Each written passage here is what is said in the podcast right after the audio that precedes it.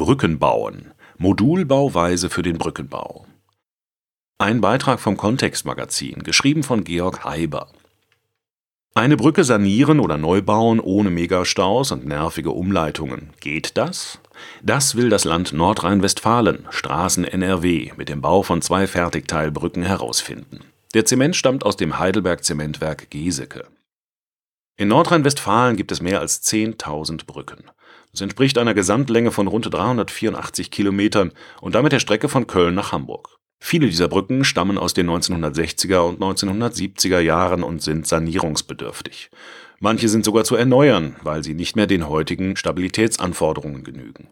Dringlichkeit ist geboten, zumal der Güterverkehr laut Prognosen bis zum Jahr 2050 um bis zu 80 Prozent zunehmen soll zum Leidwesen der Straßen und Brücken, denn immerhin wirkt ein LKW mit zweimal 10 Tonnen Achslast ähnlich zerstörerisch wie 60.000 Pkw. Wir sind in Nordrhein-Westfalen wegen des hohen Verkehrsaufkommens besonders stark betroffen.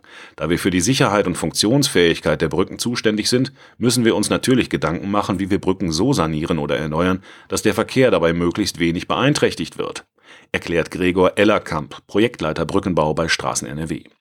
Eine Alternative ist die Fertigteilbauweise. Ob diese mehr Effizienz bringt und wie das Ganze in der Praxis laufen kann, erkundet Straßen NRW derzeit im Rahmen eines Pilotprojekts mit dem Bau von zwei Brückenbauwerken an der L 518 zwischen Werne und Hamm die Idee dahinter ist folgende: Oberhalb der in konventioneller Bauweise hergestellten Gründung (Ortbeton-Bohrpfähle mit Ortbeton-Pfahlkopfplatte) werden die Betonteile der Widerlager, Flügel und Überbauten vorgefertigt. Wenn erkennbar ist, wann die Produktion der Fertigteile abgeschlossen ist, werden parallel dazu die alten Brücken abgebrochen und die Gründungen hergestellt. Dadurch lassen sich die Sperrtage wesentlich reduzieren, erläutert Ellerkamp das leuchtet ein, denn bei der konventionellen Bauweise kostet allein die Herstellung der Schalung und Bewehrung vor Ort viel Zeit. Zeit benötigt auch der Beton, bis er die nötige Festigkeit hat. Summa summarum können so viele Tage, im Extremfall Wochen, zusammenkommen, betont der Projektleiter. Diese Zeit konnten sich die Verantwortlichen beim Bau der Wirtschaftswegbrücken Stiegenkamp und Nordbecker Damm über die L 518 sparen. Denn die Brückenteile der Überbauten wurden in einer wenige Kilometer entfernten Feldfabrik vorgefertigt. Genauer gesagt waren es sechs Überbauteile, drei für das Bauwerk Stiegenkamp und drei für das Bauwerk Nordbecker Damm.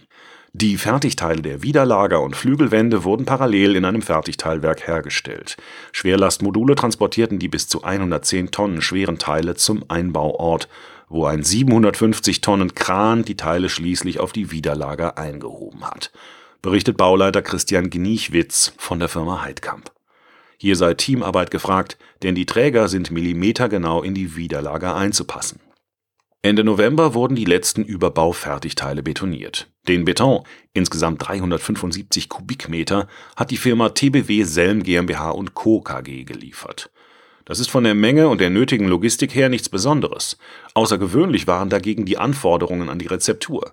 So sollte der Beton die für einen Transportbeton eher unübliche Festigkeitsklasse C6075 haben, erläutert Stefan Lüttke-Volksbeck, Vertrieb TBW Selm. Einerseits sollte während des Aushärtevorgangs nicht so viel Wärme freigesetzt werden, andererseits sollte die gewünschte Festigkeit bereits nach zwei Tagen erreicht sein. Das erscheint auf den ersten Blick widersprüchlich, denn ein schnelles Aushärten bedeutet, dass die Reaktion in einem bestimmten Zeitraum Wärme freisetzen muss. Letztlich haben wir aber die Gratwanderung gemeistert und die geforderten Parameter eingehalten, auch die Logistik lief dank der engen Abstimmung mit dem Zusatzmittellieferanten reibungslos, resümiert Vertriebsexperte Stefan Lüttke Volksbeck. Allerdings machten die speziellen Materialanforderungen eine engmaschige Qualitätskontrolle notwendig. So haben wir im Rahmen der Gütekontrolle jede Silo-Zuglieferung beprobt. Hierbei ergaben sich nur sehr geringe Schwankungen, was die bekanntermaßen hohe Gleichmäßigkeit unserer Zemente bestätigte, sagt Franz Jäger, Produktmanager Transportbeton bei Heidelberg Zement. Die Geseka Milke Zemente zeichnen sich zudem durch eine sehr gute Zusatzmittelverträglichkeit und eine hohe Frühfestigkeit aus, somit eignen sie sich bestens für die Fertigteilbauweise.